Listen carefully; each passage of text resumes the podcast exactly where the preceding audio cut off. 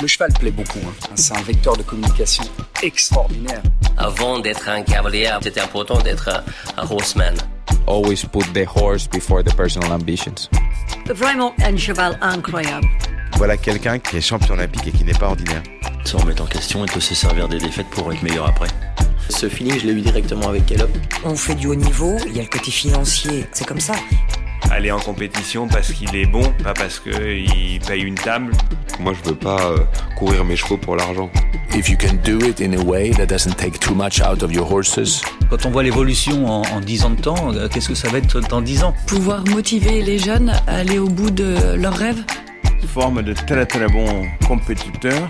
Je ne vais pas dire que ça forme des hommes de chevaux. Pour moi, les bons moments, ils sont à venir. Aujourd'hui, euh, réussir sa vie, c'est avoir la vie que l'on souhaite.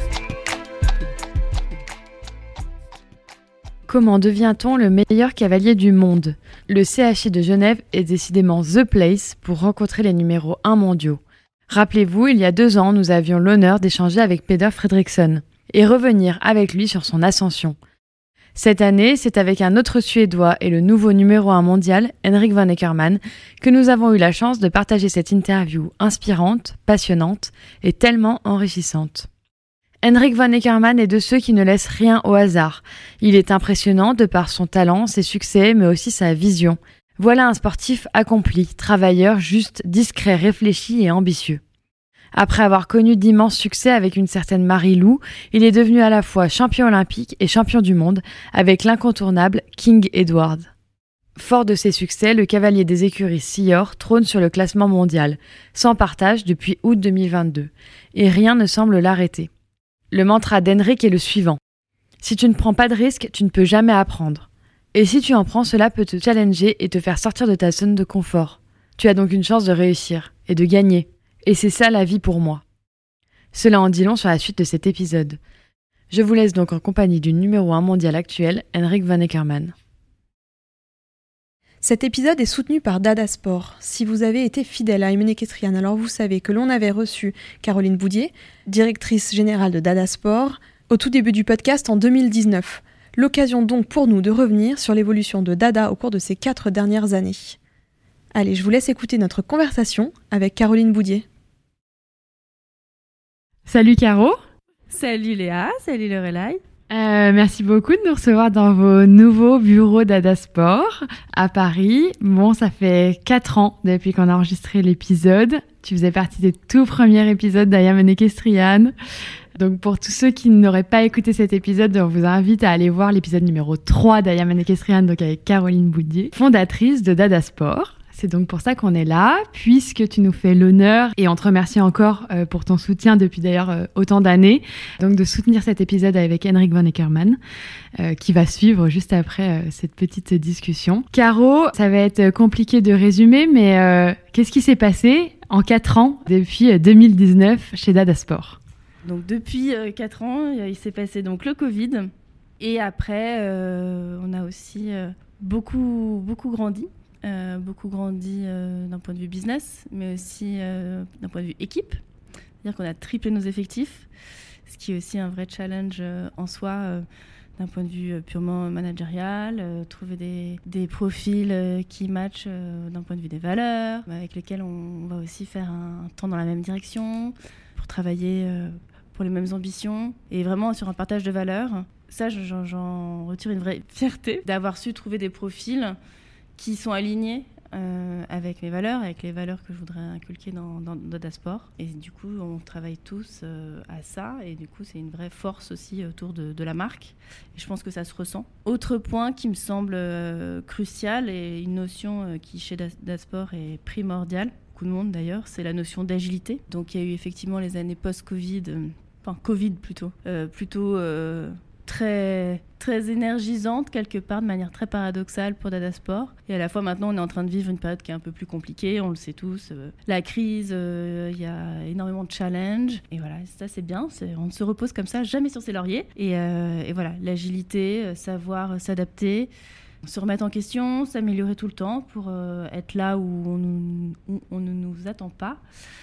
aussi répondre aux besoins de nos clients et des besoins qui changent. C'est-à-dire que je pense qu'aujourd'hui, ce qu'on cherchait tous de manière un peu différente en 2019 ou 2020, ce n'est pas exactement la même chose. On donne d'autres sens à nos vies. Voilà, donc ça, je pense qu'il y a une notion d'agilité qui est assez... On a toujours été agile, hein, mais qui est, d'autant plus vrai aujourd'hui.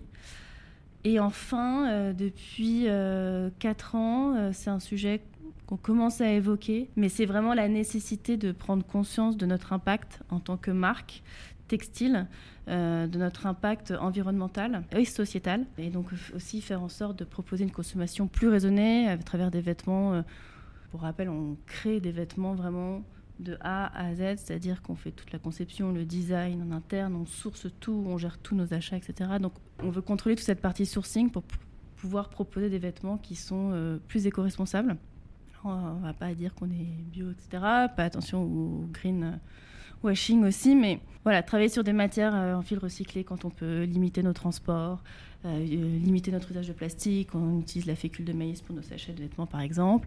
Et bien sûr, on a lancé notre plateforme de, seconde main. C'est la continuité de ce que tu nous annonces comme valeur aussi. Oui, oui, bien sûr, bien sûr. Et ça, c'est un projet dont personnellement je suis très fière parce que c'est très important euh, voilà, de faire en sorte que une économie plus circulaire et la circularité des, des vêtements, je veux dire, on a tous nos placards qui déborde de vêtements et à un moment donné, il faut savoir les transmettre. On fait des produits en plus euh, qui ont une durée, de vie longue. On est vraiment sur du, très haut de gamme avec des matières qui durent dans le temps. Euh, donc ça faisait tout son sens de, lancer cette plateforme et de se dire voilà, euh, tentons de consommer mieux euh, et, nous aussi dans notre, dans notre, manière de produire et de proposer du coup une offre à nos clients euh, qui va dans ce sens-là. Tu as le sentiment euh, depuis 4 ans qu'en grandissant, tu as dit que tu avais triplé l'effectif de la boîte, que vous aviez aussi eu une croissance exponentielle en termes de chiffre d'affaires, de volume. Tu as le sentiment d'avoir réussi à conserver l'identité Dada, l'univers Dada et du coup le socle de comment tu avais réfléchi Dada quand tu l'as lancé? Alors oui, vraiment. Et ça, euh, je pense que c'est vraiment notamment grâce au, recrutement. Et c'est pour ça que je disais, j'en suis très fière, c'est que je suis entourée d'une équipe de femmes euh, qui sont euh, incroyables et qui se sont aussi impliquées et qui sont embarquées dans le projet tout comme moi. Et il y a un vrai partage de valeurs qui vient aussi enrichir tout ce que, tout ce que j'avais pensé en amont et tout, ce qui est Dada Sport. Et c'est ça qui est génial, parce qu'en fait, à plusieurs, on va quand même plus loin. Et du coup, voilà, il n'y a pas du tout de changement, c'est une continuité. Et je pense qu'aujourd'hui, euh, Dada véhicule encore plus de choses euh, qu'à ses débuts. Quoi. Il y a euh, donc eu la plateforme Dada Seconde Main, fin d'année 2022. Et puis, si on est là aujourd'hui ensemble, c'est parce qu'il y a aussi une grande annonce. C'est le développement de la ligne Homme chez Dada, qui, si je ne me trompe pas, avait existé au tout début. Et puis, qui revient en 2023 avec une gamme plus complète.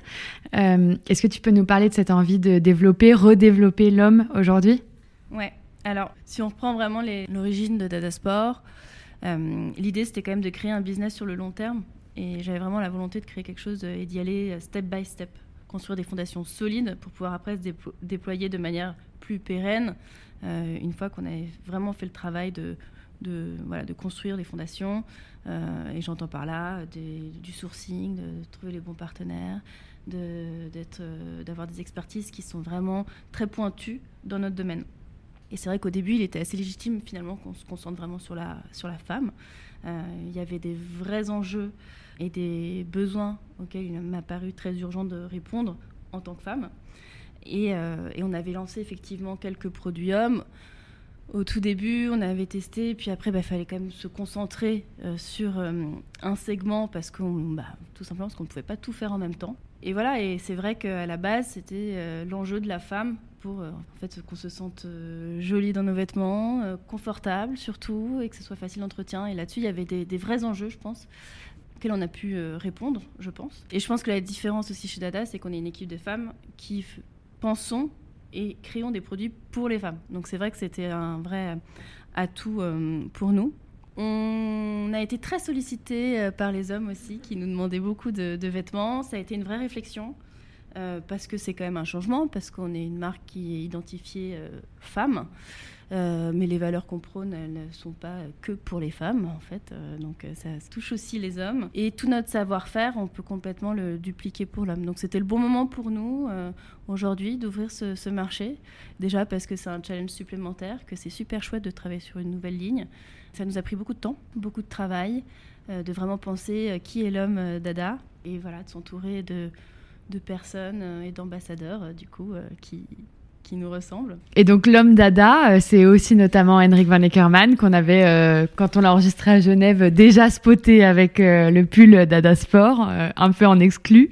Et donc pourquoi alors Henrik? Pourquoi les quelques hommes que vous avez choisis aussi pour porter la marque Dada et la gamme homme? Est-ce que tu peux nous parler de ça? Alors, on a vraiment beaucoup de chance d'être entouré par de tels ambassadeurs, de tels champions. Il faut bien reconnaître qu'ils nous ont quand même suivi un peu à l'aveugle dans cette aventure. Je pense que c'est aussi grâce à tout le travail qu'on avait fait sur la femme euh, avant toutes ces années euh, qu'on a gagné aussi la confiance de certains hommes. Et on espère maintenant ne pas les décevoir. Et c'est vrai que travailler avec des champions euh, comme Henrik ou Marc McCauley, c'est aussi aller toujours plus loin dans notre travail de précision. Et ça, c'est ce qu'on aime. C'est voilà, se dire on est entouré de, de, gens qui sont au top niveau dans leur domaine, qui vont nous aider à être encore plus euh, pertinentes. Euh, je dis pertinentes parce que nous sommes essentiellement des femmes chez Dada, mais encore plus pertinentes dans notre offre pour l'homme. Et ces deux cavaliers, notamment Henrik, euh, voilà, c'est un homme, je pense, qui tout est dans la, précision, le travail, la précision, quelqu'un qui est réfléchi. Et je pense que c'est vraiment aussi ça ce qu'on veut véhiculer euh, ce qu'on est. Donc euh, c'était tout naturellement qu'on s'est aussi dirigé vers un euh, profil comme Henrik et, Marc. L'idée sur l'homme aussi, c'est de travailler en duo avec la femme. En fait, c'est aussi de montrer des vêtements qui sont, comme on le sait, notre vestiaire est assez versatile sur le côté cavalier et, mode et, quotidien, mais il y a aussi ce côté proposer un vestiaire qui, plaise aux hommes, mais qui puisse aussi habiller la femme. Et ça, c'est aussi un challenge qu'on s'est lancé. C'est-à-dire, voilà, c'est euh, de pouvoir, euh, en fait, euh, proposer des, modèles qui soient pensés pour l'homme, mais qui puissent être aussi mixés dans le vestiaire de, la femme. Et, voilà, ça, c'est quelque chose aussi qu'on travaille. On a eu la chance de discuter avec toi il y a 4 ans. On fait ce petit update là pour voir où t'en es et hum, est-ce qu'on peut avoir quelques infos sur ta vision Dada pour l'avenir. Comment est-ce que maintenant que voilà vous avez grandi, que les effectifs sont là, que vos bureaux sont euh, euh, bien installés, bien ancrés avec un showroom incroyable, qu'il y a une nouvelle gamme homme, une plateforme seconde main, comment est-ce que tu vois le développement Dada? Est-ce qu'il y a encore des, choses à aller conquérir, des points sur lesquels vous améliorez ou sur lesquels euh, essayer d'aller innover? Ah, Il y en a plein. Il y en a plein. la route est encore longue. En fait, il y a, plein de directions euh, pour répondre à, ta question.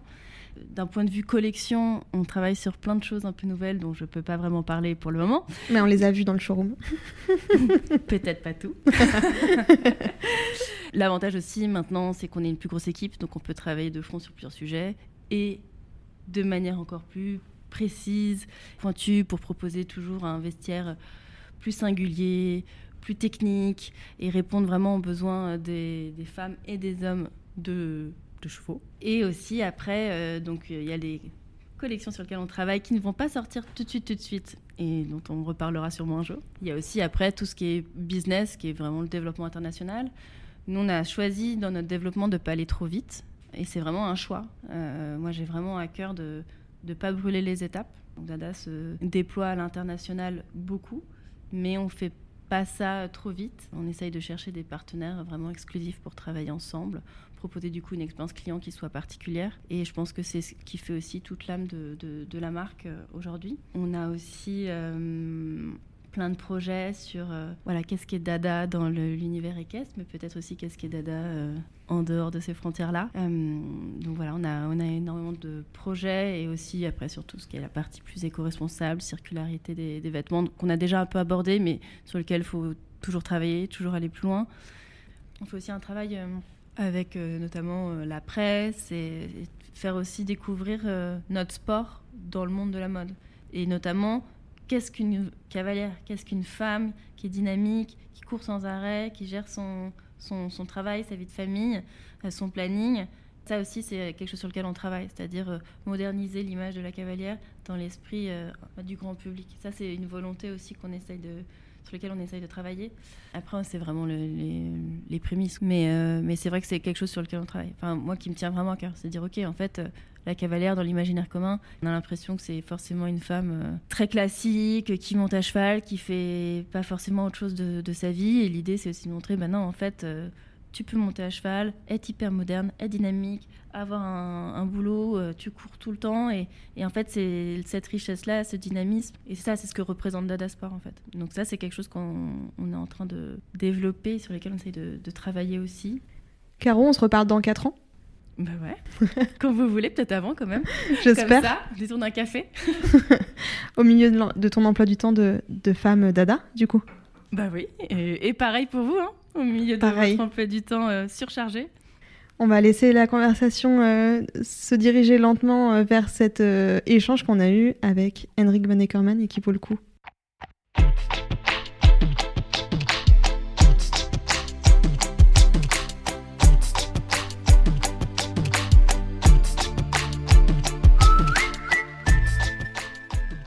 Hello Henrik. Bonjour Henrik, je vous remercie uh, d'être ici, de votre présence. Nous sommes très très honorés de vous recevoir dans le podcast. Je ne suis pas uh, sûre que nous aurions pu trouver un meilleur invité aujourd'hui puisque vous êtes champion uh, du monde en individuel et champion olympique par équipe. Vous avez remporté le top 10 hier. Je pense que c'est une excellente semaine pour enregistrer cet épisode avec vous ici à Genève. Il y a un an, très précisément, même jour, même endroit, nous avions interviewé votre coéquipier, Peter Qui était à l'époque lui aussi numéro un mondial. Dans notre podcast, l'objectif est de dévoiler l'histoire de l'invité, de comprendre qui il est, de parler ensemble des sujets d'actualité et des préoccupations des sports équestres. Et nous savons que vous êtes aussi membre impliqué dans l'IJRC. Nous pouvons donc en parler aussi si je ne me trompe pas, et vous allez me le dire, vous avez commencé à prendre vos premières leçons d'équitation parce que vos parents vous emmenaient chaque année au concours de Göteborg. Aujourd'hui, vous avez 41 ans, vous êtes numéro 1 mondial, vous avez tous les titres dont un cavalier peut rêver. Et je pourrais continuer à énumérer une liste interminable de succès incroyables, comme hier ici dans la finale du top 10. Pourriez-vous commencer par prendre le temps de nous raconter votre histoire depuis le tout début et à travers les principales étapes qui vous ont conduite à la médaille d'or par équipe aux Jeux olympiques de Tokyo.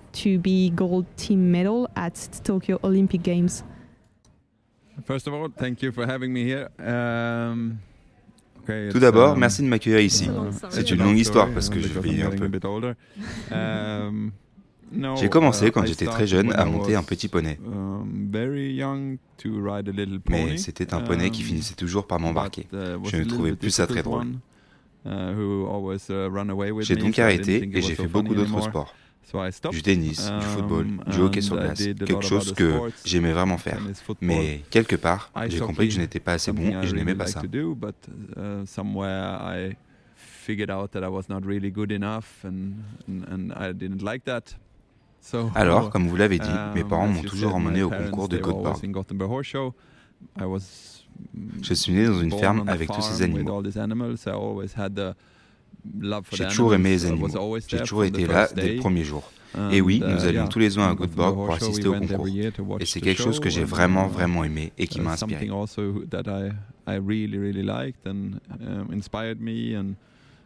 J'ai donc décidé d'essayer à nouveau. Quelques années plus tard, je suis allé dans un centre équestre pendant deux étés. Parce que mes parents voulaient probablement voir si c'était comme les autres sports, si j'allais m'amuser pendant un certain temps et ensuite passer un autre. Mais je me suis vraiment accroché à ce sport. Vous avez travaillé avec Ludger Berbaum pendant pas moins de 12 ans. Est-ce que vous pouvez nous parler de cette décision, des leçons euh, que vous avez apprises avec lui et des connaissances que vous avez acquises en vous entraînant avec un champion tel que Ludger Berbaum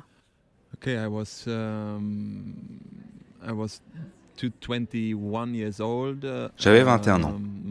Mes parents m'ont dit très tôt qu'ils me soutiendraient dans la mesure du possible jusqu'à 21 ans et qu'après cela, je devrais trouver ma propre voie et me débrouiller seul. and and uh, make it on my my own way. Um, so J'ai donc essayé de me débrouiller seul pendant un an, un an et demi, avec ma propre entreprise en Suède. Et ça allait. Mais il s'agissait surtout d'entraîner et d'éduquer de jeunes chevaux pour couvrir les frais. Et j'ai très vite compris que cela ne me mènerait pas à mes rêves, que cela ne m'amènerait pas au sport, que cela m'emmènerait à quelque chose de différent. À l'époque, quand j'étais très jeune et que j'allais à Göteborg, Ludger était depuis longtemps numéro un mondial. Je l'ai toujours considéré comme une idole.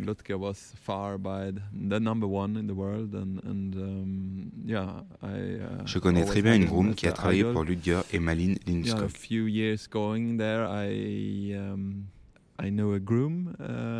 Et j'ai forcé à ce qu'elle demande si je pouvais venir. Je voulais juste venir, regarder ou autre.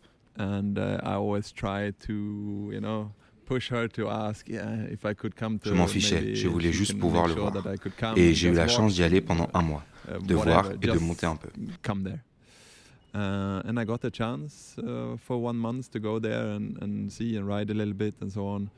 Uh, chance uh. Et bien sûr, après ça, j'étais aux anges.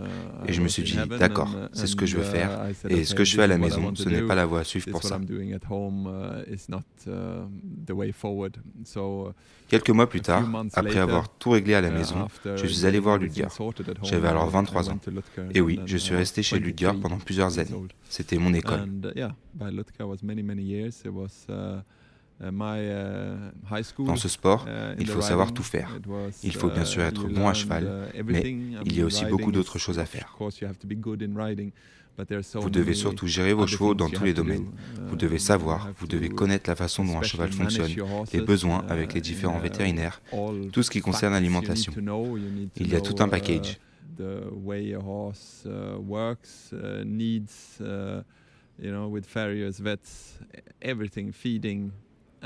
Il faut aussi avoir conscience du système économique et du fonctionnement avec le propriétaire. Uh, Donc oui, c'était une belle formation pour moi. J'y suis resté pendant 12 ans. Et puis en 2016, je suis parti pour mon propre compte après les Jeux olympiques de Rio.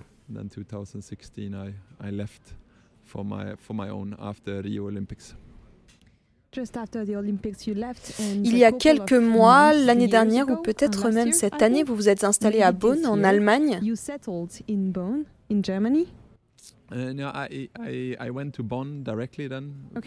Non, je suis allé à Bonn directement après chez Luger, le 1er septembre 2016. J'étais chez Karl Schneider. Uh, On se connaissait avant grâce à un cheval, uh, Cantinero, qui était chez Ludger, qu'il travaillait et que je montais un peu.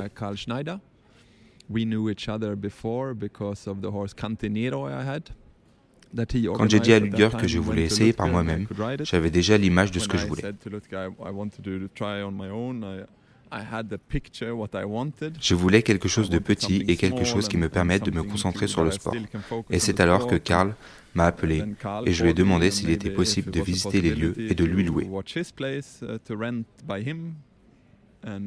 Il avait également un ou deux chevaux qui pouvaient être intéressants.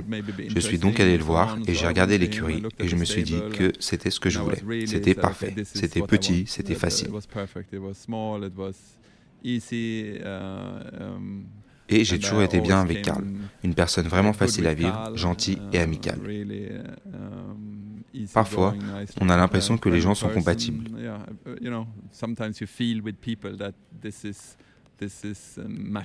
Et heureusement, Karl avait aussi Marilou, la jument avec qui toute l'histoire a commencé et qui a rendu beaucoup de choses possibles.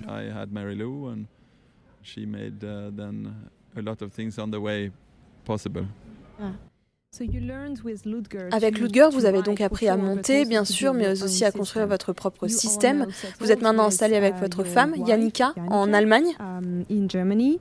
Non. Non, en Hollande. Pendant que j'étais chez Karl, j'ai rencontré Yannicka et nous avons acheté une propriété en Hollande où nous avons construit nos écuries.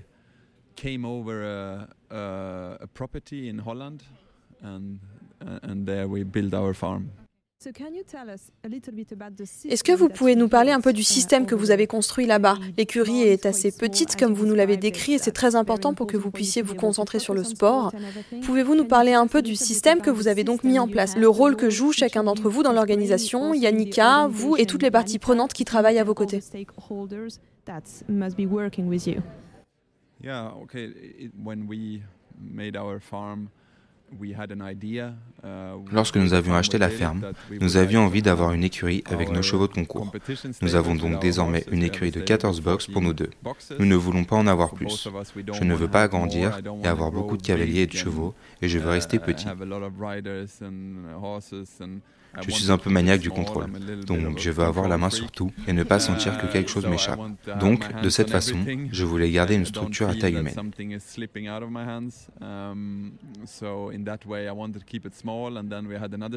Et puis, nous avons une autre écurie que nous avons faite pour des clients. Nous essayons donc d'avoir un ou deux clients et ensuite nous avons le concours de l'autre côté. Et puis, bien sûr, de temps en temps, nous devons également vendre un cheval. C'était comme ça qu'était la base. Nous sommes chanceux, nous avons une équipe fantastique, nous avons de bons clients. Ensuite, il y a une partie très importante qui sont nos propriétaires. Il y a l'écurie George Kenny Dufaux, qui possède King Edward, et deux autres très bons chevaux. Et puis, j'ai la fille de Glamour Girl, qui appartient à Robin Parksley. Puis mon élève, Evelyn Tovic, elle est à mes côtés depuis 5 ou 6 ans maintenant. Elle m'a toujours suivi et elle est maintenant dans mes écuries.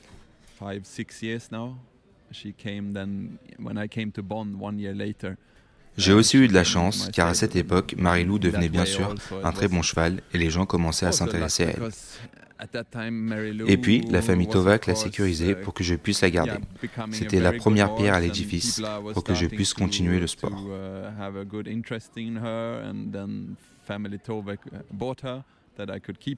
Car à la fin, sans Marilou ou King Edward, je ne serais probablement pas assis ici devant vous. C'est donc très important et c'est quelque chose dont je serai toujours reconnaissant.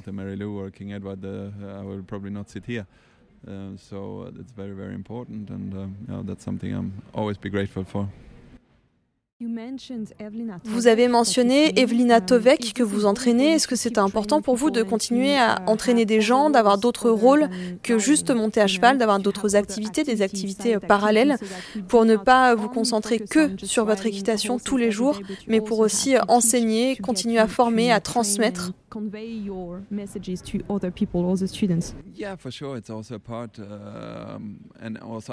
oui, oui, bien sûr. C'est aussi un élément que j'ai toujours voulu conserver.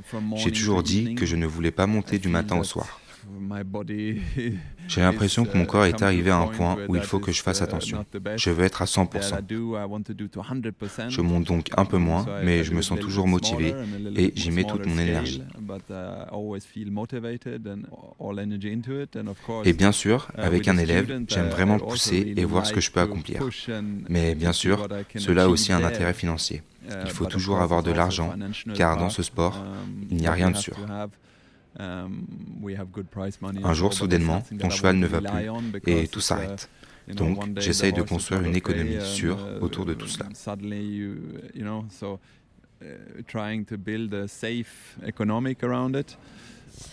Henrik, vous avez dit que vous étiez un peu contrôle fric. Vous êtes aussi, euh, j'ai l'impression en tout cas, que vous semblez euh, toujours aussi euh, positif. Vous êtes toujours en train de sourire. Maintenant qu'on a parlé un peu de votre carrière, je voudrais vous demander de décrire votre personnalité. Quels sont d'après vous vos principaux traits de caractère en piste et en dehors de la piste c'est bien que vous disiez cela, car j'ai l'impression que les gens pensent que je suis un peu grincheux. Et en fait, c'est le cas. Je me vois comme quelqu'un de positif. J'essaye toujours de me relever quand ça va mal. Bien sûr, je suis un mauvais perdant, mais d'une manière ou d'une autre, je me relève et je vois toujours ce qu'il y a devant moi et pas ce qu'il y a derrière moi. Mais peut-être que lorsque vous me voyez dans les parages et que je suis au concours, je marche un peu dans mon propre tunnel parce que j'en ai besoin. J'ai besoin d'être très concentré sur ce que je fais. Sinon, j'ai l'impression que je ne donnerai pas le meilleur de moi-même. Et je n'aime vraiment pas avoir le sentiment que j'aurais pu faire quelque chose de différent ou de mieux. Je veux dire, quand on perd, ce qui arrive toujours beaucoup plus que ce que l'on gagne, je veux que ce soit avec le sentiment que j'ai fait de mon mieux. Dans ce cas-là, je peux m'en accommoder. Le pire, c'est quand vous avez le sentiment que vous auriez pu faire quelque chose de mieux, que vous auriez pu être un peu plus concentré ou penser à ceci ou cela, alors c'est plus difficile à avaler. L'année dernière, lorsque nous avons discuté avec Peder, il nous avait montré un de ses papiers sur lesquels il prend ses notes. Est-ce que vous avez euh, des petites habitudes comme celle-ci? Non, ce n'est pas le cas. Bien sûr, j'ai mes méthodes aussi. Quand j'ai le temps, je marche la piste plusieurs fois pour essayer de vraiment me concentrer. Ça, c'est mon plan personnel, c'est ma façon de faire. Et comme je disais, quand il faut se mettre à cheval, je suis vraiment concentré sur ce que j'ai à faire. De toute façon, autrement ça ne marcherait pas. Et je pense que je ne suis pas très stressé pendant les épreuves.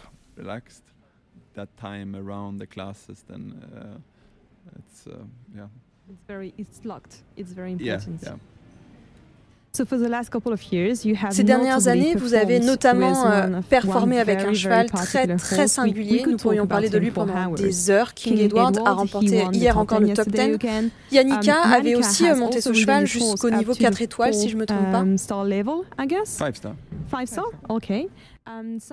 Et il y a quelque temps, la société euh, d'analyse de données Equal Ratings a classé euh, ce cheval comme le quatrième meilleur sauteur depuis 2010 sur la base de ses performances de l'année dernière.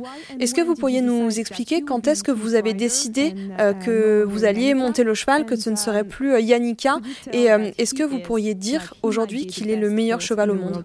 um, C'est venu très facilement puisque Yannicka est tombée enceinte de notre fils Noah à cette époque. Ensuite, j'ai pris le cheval et c'était peu de temps avant les Jeux olympiques. Tout s'est bien passé et nous sommes allés aux Jeux. Puis, ces derniers se sont déroulés comme ils se sont déroulés.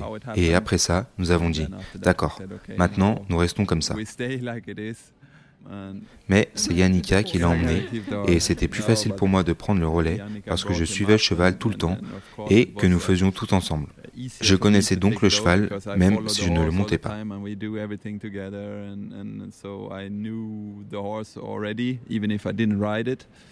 So is he the best horse in the world?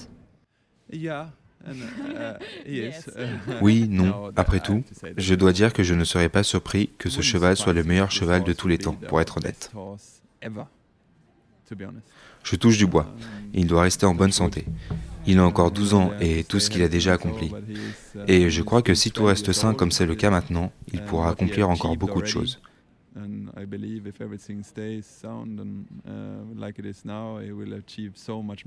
C'est pourquoi, avec le top 10 d'hier, j'étais aussi très heureux pour le cheval parce qu'il a uh, été fantastique.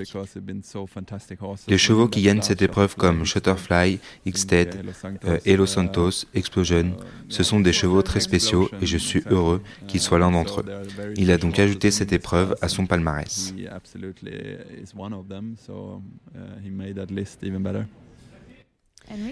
Henrik, est-ce que vous pourriez nous parler de Zara? C'est une jument qui a été formée par euh, Thomas Lévesque, qui est un cavalier euh, régional, et elle montrait déjà de très très bonnes qualités sous sa selle. Comment est-ce que vous aviez pu prédire euh, de cette jument, de Zara, quand vous l'avez vue courir à Lyon, j'imagine, qu'elle pourrait se défendre parmi les chevaux du meilleur niveau. Quelles sont les qualités que vous avez remarquées chez elle à Lyon? Bon, en fait, on ne peut pas vraiment savoir avant qu'il ne le fasse. On peut qu'espérer, mais l'espoir est important. Vous devez croire en votre cheval.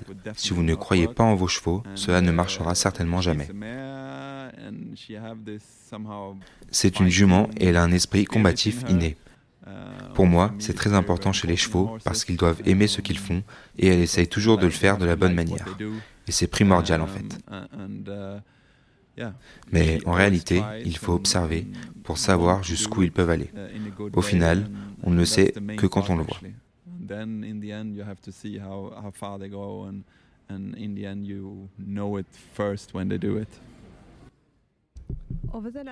Au cours des deux dernières années, nous avons vu l'équipe suédoise devenir de plus en plus forte et compétitive. Comment est-ce que vous expliquez cela Vous avez toujours eu de très bons pilotes, mais maintenant vous avez une équipe tellement solide et performante qu'à Tokyo, c'était comme si personne d'autre ne pouvait vous prendre la médaille.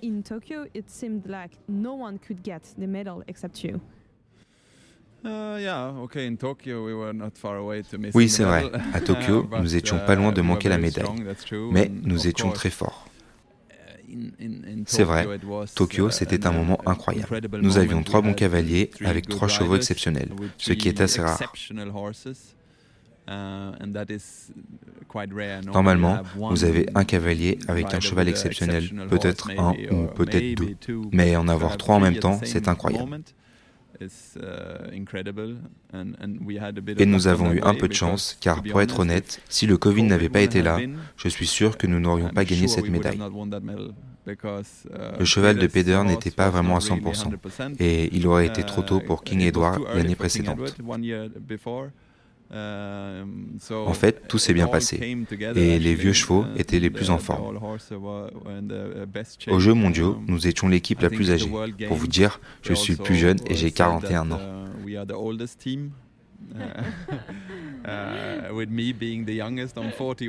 Je crois vraiment que dans ce sport, on a besoin de beaucoup de choses, mais c'est un avantage d'avoir beaucoup d'expérience.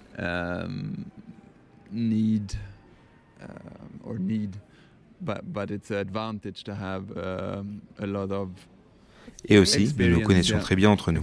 Je pense que c'est aussi un avantage. Um, J'ai commencé à m'entraîner avec Peder il y a de nombreuses années, et je connaissais Malin. Nous nous sommes entraînés ensemble.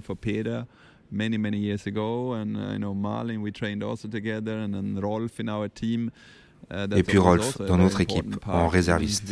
Il a aussi joué un rôle très important, même s'il ne montait pas. Il m'a aidé tout au long des Jeux olympiques et m'a donné un sentiment de sécurité. Ce sont des choses très importantes. Et je pense que l'esprit d'équipe que nous avions était formidable et c'était tellement important.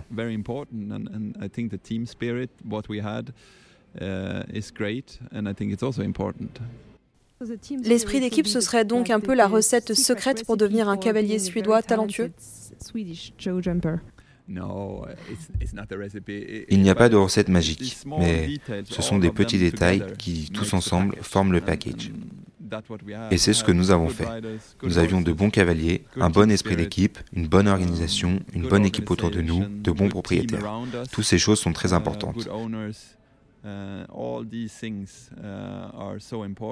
Et dans notre sport, de nos jours, il y a tellement de petites choses qui peuvent faire la différence. Lorsque nous sommes allés à Tokyo, nous n'avions qu'un seul objectif, gagner. Et je pense que c'était une vraie détermination. L'objectif d'y aller pour gagner et rien d'autre. Nous étions très très préparés à tous les scénarios possibles. Uh, Le barrage, qui va en piste, qui n'y va pas, qui commence. Nous étions très préparés parce que nous avions le sentiment d'avoir perdu les Jeux mondiaux contre l'équipe américaine deux ou trois ans auparavant, quelque chose comme ça. À ce moment-là, nous n'étions pas aussi bien préparés. Nous nous sommes dit, oh, le barrage, on fait quoi maintenant? Et nous avons manqué la médaille. J'ai eu l'impression que si nous avions été un peu plus préparés, nous aurions peut-être pu faire mieux. Nous étions donc très structurés et je crois que ces petits détails ont fait la différence.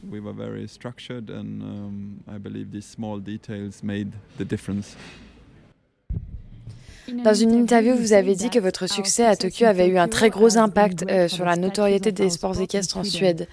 Est-ce que vous pouvez nous expliquer pourquoi et comment ça a été bénéfique pour votre sport Est-ce qu'il y a eu un avant et un après Tokyo pour les sports équestres suédois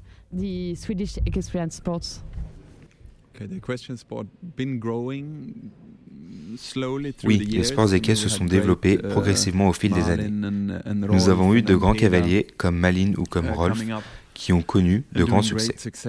Um,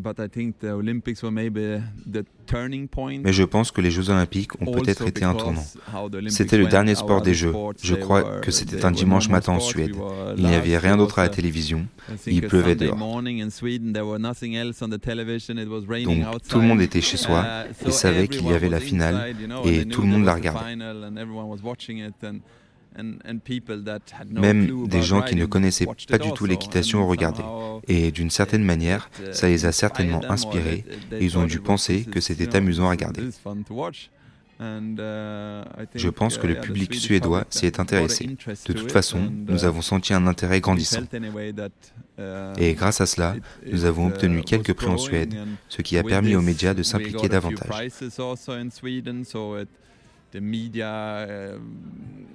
Donc oui, c'est vrai, les sports équestres suédois sont en pleine évolution.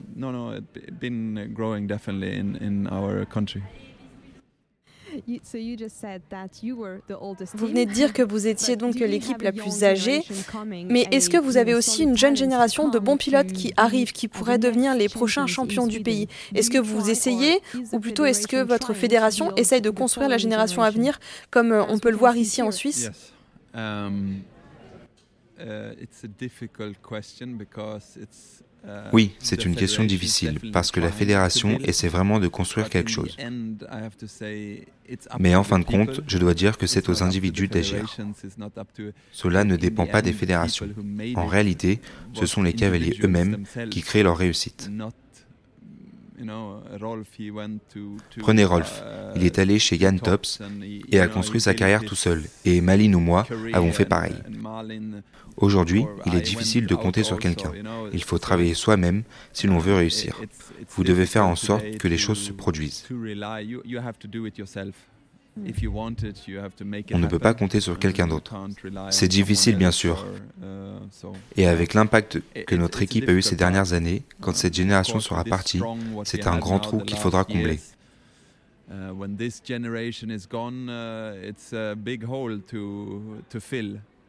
Nous espérons qu'il y aura une relève. C'est l'avenir qui nous le dira.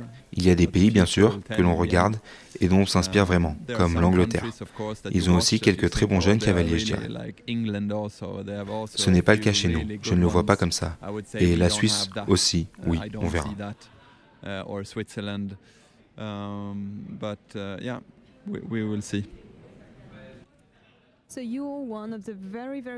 Vous êtes l'un des rares cavaliers que l'on peut voir au plus haut niveau monter des chevaux pieds nus, comme um, Peder ou comme Julien Epaillard. C'est un sujet qu'on voulait aborder avec vous parce qu'il semble devenir de plus en plus populaire, y compris dans le sport de haut niveau. Nous sommes euh, naturellement curieuses à ce propos. Est-ce que vous pourriez nous expliquer le cheminement et les étapes qui vous ont amené à monter des chevaux pieds nus jusqu'au championnat?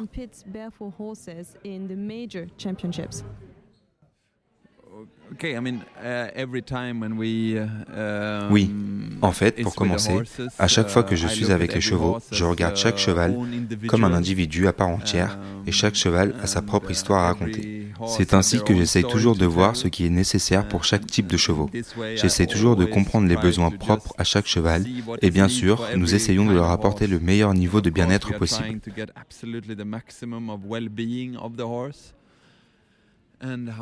C'est avec King Edward, qui avait de bonnes performances, que j'en suis venu à cette idée. Car même si les performances sont bonnes, on a parfois des doutes ou le sentiment que quelque chose n'est pas vraiment comme il devrait être ou pourrait être mieux. Avec lui, ce qu'il s'est passé, c'est qu'il se décalait toujours un peu sur le saut. Il avait toujours une réception un peu délicate sur les obstacles plus hauts. J'essayais donc toujours de trouver la cause. Car je sais que les chevaux ne font pas cela sans raison. J'essaie toujours de chercher les raisons. Et c'est ce que nous faisions avec chaque cheval. Si vous avez le sentiment que quelque chose ne va pas à 200%, vous devez chercher la cause. C'est très difficile à trouver parce qu'on ne peut pas leur parler. Mais aux écuries, le vétérinaire est souvent là et nous regardons les chevaux tout le temps. Mais quand même, même si le vétérinaire m'avait dit que tout allait bien, qu'il n'y avait rien, j'ai senti que quelque chose dérangeait le cheval. Et puis, quand j'étais à Doha, il y a deux ans, deux ans et demi, quelque chose comme ça, il a sauté le premier jour et j'ai eu à nouveau ce sentiment que quelque chose dérangeait le cheval. Mais je n'arrivais pas à identifier les raisons exactes. Puis, Julien et Paillard se promenaient et j'ai vu qu'ils étaient pieds nus. Comme je suis très curieux lorsque je vois quelque chose, j'y vais et je demande. Parce que je pense qu'il y a toujours une marge de progression dans tout ce que nous faisons. Même si nous avons des entraîneurs et tout un staff, personne ne peut dire qu'il sait exactement comment les choses doivent être. Il y a des choses que nous devons découvrir au fil du temps, et quoi qu'il en soit, j'ai été curieux à ce sujet et j'en ai parlé avec lui. King Edward était souvent un peu sensible des pieds, donc ce qu'on faisait, c'était de le déférer et de le laisser pieds nus pendant un certain temps pour que les pieds se rétablissent. Puis on remettait les fers. Alors j'ai dit ok, mais pourquoi le referrer s'il se porte bien sans Vous savez quoi? On va déférer et voir ce qu'il se passe. Et je dois dire qu'entre les deux compétitions, comme il y avait d'abord le concours d'Al-Shakab et ensuite le global une semaine plus tard, entre les deux, j'ai dit OK, on enlève, je le monte quelques jours comme ça et je vois comment il réagit. Et je dois dire qu'à partir du deuxième ou troisième jour, le cheval s'est senti beaucoup plus libre. J'ai fait quelques petits sauts d'échauffement et le cheval s'est senti plus libre. Il s'est senti mieux. Ensuite, j'ai ressauté sans les faire et j'ai senti que le cheval s'améliorait, qu'il se sentait mieux et qu'il était plus confiant. Ça a continué comme ça et au fil du temps, j'ai observé d'autres chevaux et j'ai dit D'accord, on va essayer ça aussi. Et aujourd'hui, j'ai des chevaux dans l'écurie que nous gardons ferrés pour certaines raisons, et les autres chevaux de l'écurie sont pieds nus. By time I uh, looked at other horses and said, okay, this we try with that. And okay, now today I have uh, one horse we choose in the stable because of some reasons, uh, and the rest is barefoot. Sur le site officiel des Jeux Olympiques, on peut lire ces mots que vous avez prononcés. À la fin de la journée, la victoire, ce n'est que la couronne. Mais chaque jour est différent, il n'y a pas d'autre sport comme celui-ci. Il y a des jours formidables et des jours bien moins bons où l'on peut tomber. On ne sait jamais ce qui peut arriver. Nous savons tous que le haut niveau est un sport où il y a beaucoup d'argent et de beaux sponsors. Quand on a autant de succès que vous, quand on est champion olympique, champion du monde, comment faites-vous pour rester fidèle à vos valeurs? Garder les pieds sur terre, rester connecté à la réalité et, et vous dire que rien n'est finalement jamais acquis.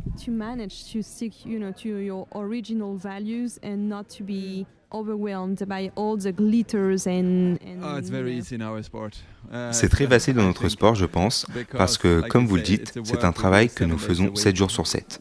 Nous vivons avec les chevaux et chaque jour est un nouveau défi.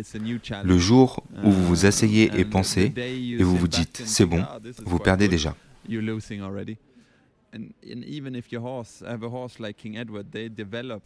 Et même si vous avez un cheval comme King Edward qui se développe, il faut faire très attention à ce que l'on fait et suivre les chevaux comme ils réagissent. Il faut faire très attention à ce que l'on fait et suivre les chevaux, comment ils réagissent, ce qu'ils font, parce que les chevaux changent et vieillissent comme nous vieillissons. Et il faut vraiment essayer d'avoir une longueur d'avance sur les choses qui peuvent arriver. Je pense donc que c'est très facile pour être honnête. Comme je l'ai dit, la victoire est le couronnement de tout. Mais pour moi, le chemin, c'est la partie fantastique. Quand je pense au championnat du monde, comme nous avons commencé ce voyage après les Jeux olympiques, et d'accord, c'est notre objectif, nous faisons un plan, c'est comme ça que nous allons le faire et nous le suivons. Et bien sûr, en chemin, il y a quelques petits contretemps auxquels il faut s'adapter. Mais l'histoire s'est déroulée comme nous le voulions, et c'est ce que j'emporte avec moi. Et c'est ce qui est intéressant. Je dois dire que j'ai monté, je dirais, des centaines de chevaux au cours de ma vie, mais ils sont tous différents et vous rencontrez toujours un nouveau problème que vous n'avez jamais vu auparavant. Il ne faut pas que vous montiez les chevaux de la même façon. Tout le monde est différent. Et je crois en cela. Nous devons nous adapter aux chevaux et bien sûr, nous devons avoir une ligne de conduite. Mais vous devez vous adapter aux individus, à leurs besoins et à leur bien-être pour réussir. Et c'est ce que j'aime vraiment faire, comprendre ces petits détails.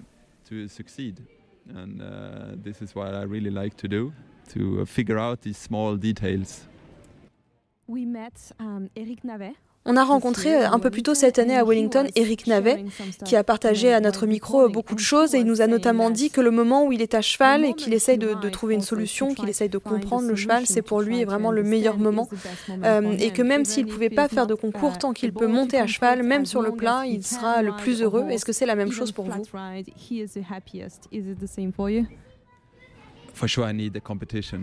C'est certain, j'ai besoin d'aller en compétition, de l'adrénaline, et c'est ce qui me motive. Mais c'est ce que nous faisons tous les jours. Et comme je l'ai dit, le chemin est long, mais on a envie de voir les résultats au bout du chemin. Ce chemin qui mène jusqu'au bout du tunnel est vraiment satisfaisant. Comme ici, le top 10 d'hier. Après les championnats du monde, j'ai fait un nouveau plan. J'ai dit, d'accord, on ira à Prague, et ensuite, ce sera le top 10. Voilà les objectifs que je me suis fixés. Parce qu'en fin de compte, même si vous avez un cheval comme King Edward, vous ne pouvez pas le maintenir au top de ses performances tout le temps. Il faut les laisser souffler, repartir un peu à zéro, puis améliorer un peu leur performance. Je ne crois pas que l'on puisse maintenir les chevaux au sommet de leur performance tout le temps.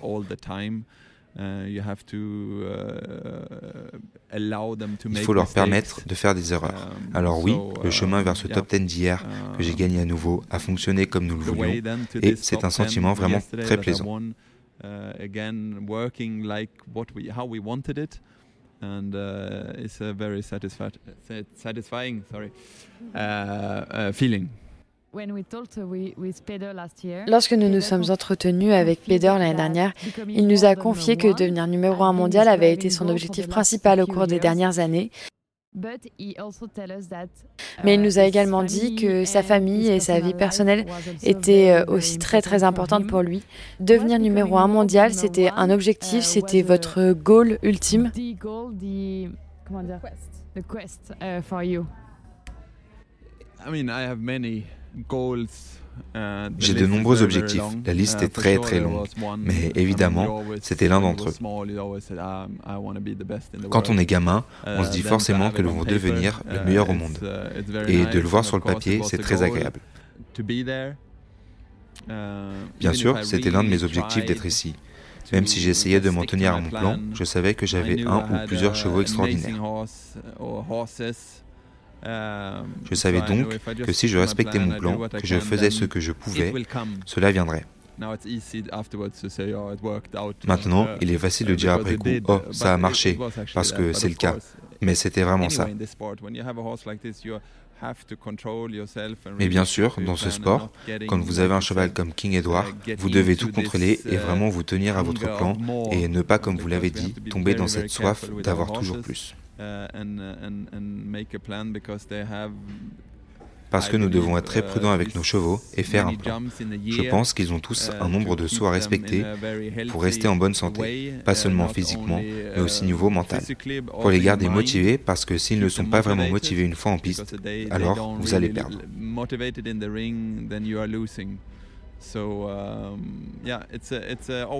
Donc oui, c'est toujours un équilibre délicat. C'est ce que je dis toujours. Amener un cheval au niveau du Grand Prix n'est pas si difficile si vous savez monter un peu.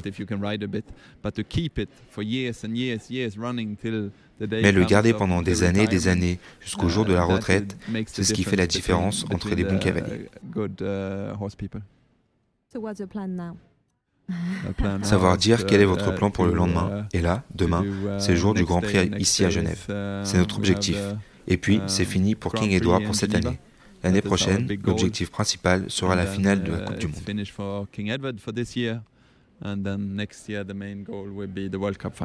Est-ce que vous allez vous battre pour rester en tête de la ranking? Est-ce que c'est votre combat du moment? euh, je mentirais si je disais non, je ne veux pas être le numéro 1 mondial, je m'en fiche. Mais en même temps, j'ai de très bons chevaux en ce moment. J'ai un piquet qui est vraiment fantastique. Quelques chevaux de 9 ans qui deviendront mûrs l'année prochaine. Ils ont très bien évolué. Comme Ileana, elle a sauté trois épreuves à 1m60. Elle a été 4e, 4e et 5e. Euh, J'en ai une autre ici qui s'appelle Calici, âgée de 9 ans, qui a également fait un classement sur 1m60. Uh, J'ai Zara, uh, qui a 9 ans, avec qui j'essaierai de sauter la Coupe du Monde à Londres. Et puis bien sûr, uh, King Edward. Um, Et puis il y a aussi Glamour Girl. Elle gagne des épreuves incroyables.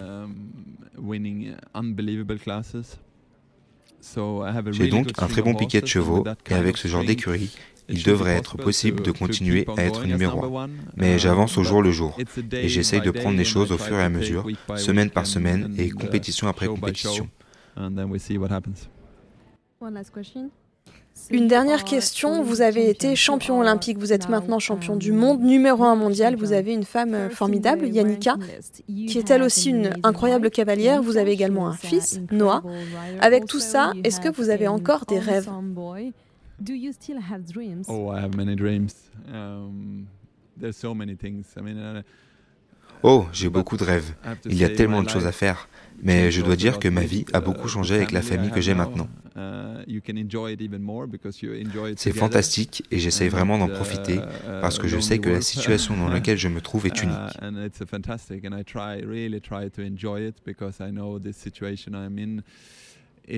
Mais en même temps, on ne peut pas rester assis et être heureux. Il faut, d'une manière ou d'une autre, continuer à avancer. Mais non, je profite vraiment de ma vie et je suis vraiment reconnaissant de ce que j'ai et je continue d'essayer. enjoy my life and I'm really thankful what I have and and um, I keep on trying. Thank you very much. Thank you. We wish you the best of luck for tomorrow's Grand Prix. Thank you.